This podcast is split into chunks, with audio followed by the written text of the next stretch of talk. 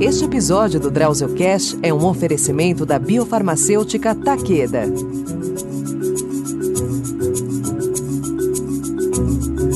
Olá, meus amigos. Dia 15 de setembro é o Dia Mundial da Conscientização sobre Linfomas.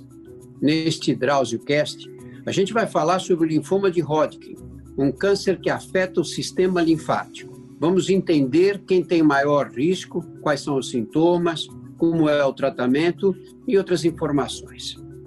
O sistema linfático produz células essenciais para a nossa imunidade. Os linfomas se originam quando células de defesa, chamadas linfócitos, se tornam malignas e começam a se multiplicar e tomar o lugar das células saudáveis. Para falar sobre o assunto, está aqui conosco o Dr. Samir Naban, hematologista do Hospital de Clínicas da Universidade Federal do Paraná e do Instituto do Câncer e Transplante de Curitiba. Seja bem-vindo, Samir. Muito obrigado.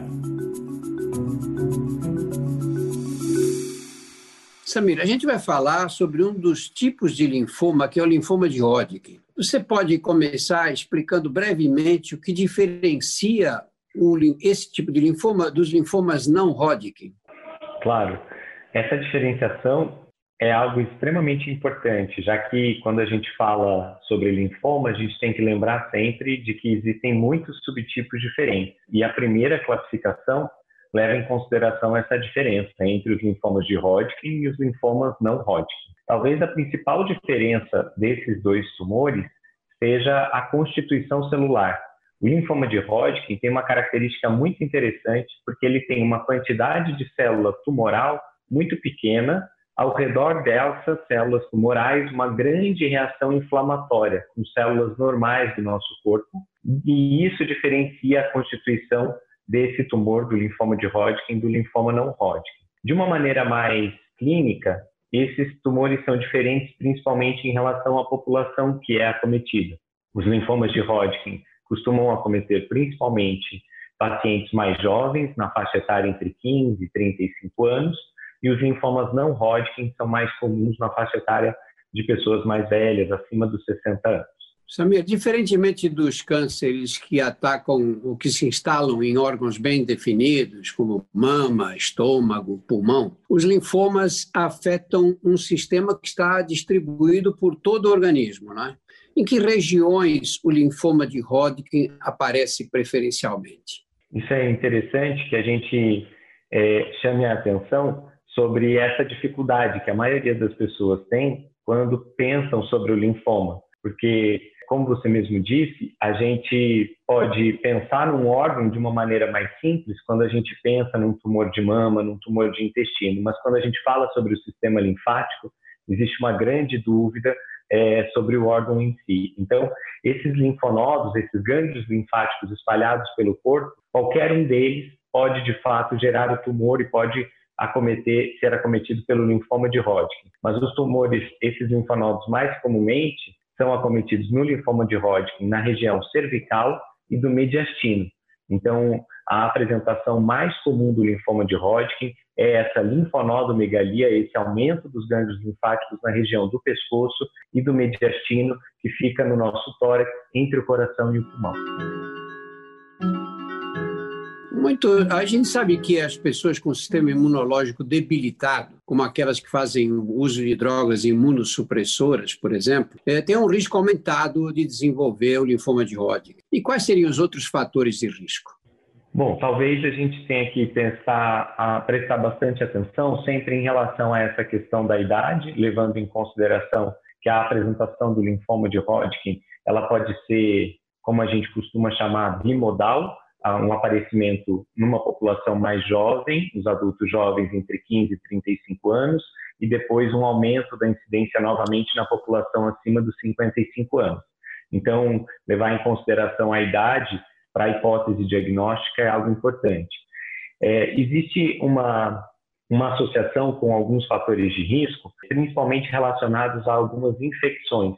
No caso do linfoma de Hodgkin, eventualmente a infecção pelo vírus do Epstein-Barr pode estar relacionado com o aparecimento do linfoma, mas essa relação é, é a melhor hipótese que nós temos para o aparecimento da doença, mas ela não é definitiva, já que vários pacientes têm linfoma de Hodgkin e não têm esse vírus detectado.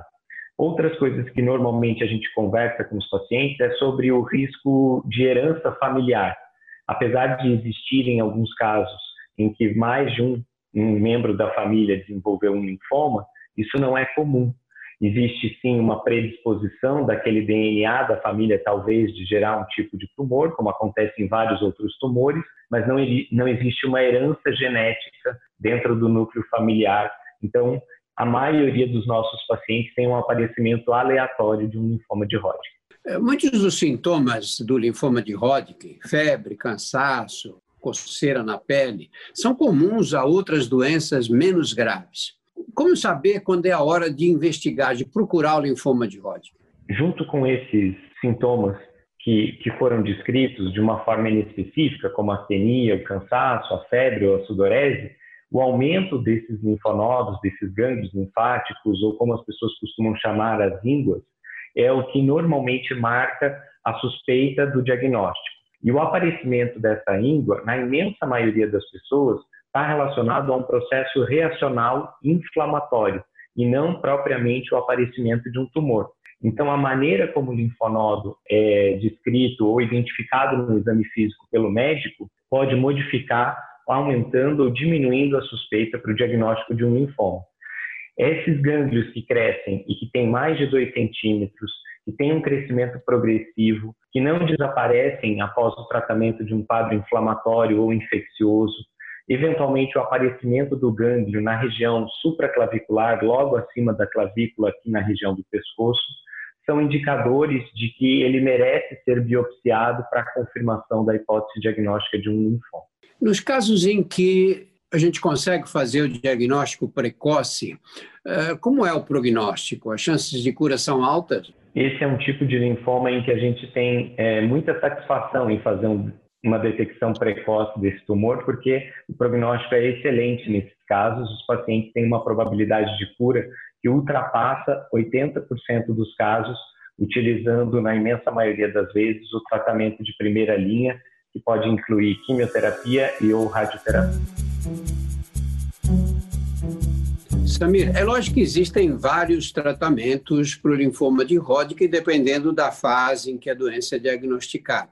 Mas você consegue fazer assim um apanhado geral do tratamento dos linfomas de Hodgkin? Claro, a gente consegue sim pensar o tratamento de uma maneira geral, levando em consideração de como a gente dizia, a detecção precoce desse tumor e o acesso a um tratamento de primeira linha normalmente traz uma possibilidade de cura muito grande. Qual é esse tratamento de primeira linha para a maioria dos pacientes com linfoma de Hodgkin? É uma combinação de quimioterápicos e esses quimioterápicos, em geral, são aplicados pelo protocolo mais usualmente utilizado a cada 15 dias, de uma forma ambulatorial, quer dizer, o paciente não precisa ficar internado, e por alguns ciclos de tratamento que, em geral, tomam de 4 a 6 meses. E, eventualmente, ao final desses meses de tratamento com a quimioterapia, os pacientes podem ou não ter a indicação de fazer a radioterapia no local onde o linfoma apareceu. Já os pacientes que não respondem a esse primeiro, a esse primeiro tratamento ou, eventualmente, acabam passando um período do tempo com a doença em remissão e, eventualmente, recaem, eles teriam a indicação de fazer uma quimioterapia um pouco mais intensiva e, nesses casos, os pacientes acabam precisando ser internados e, na sequência dessa quimioterapia, pode haver a necessidade de um transplante autólogo utilizando as células-tronco do próprio paciente. Samir, foi um prazer conversar com você. Muito obrigado pelas informações.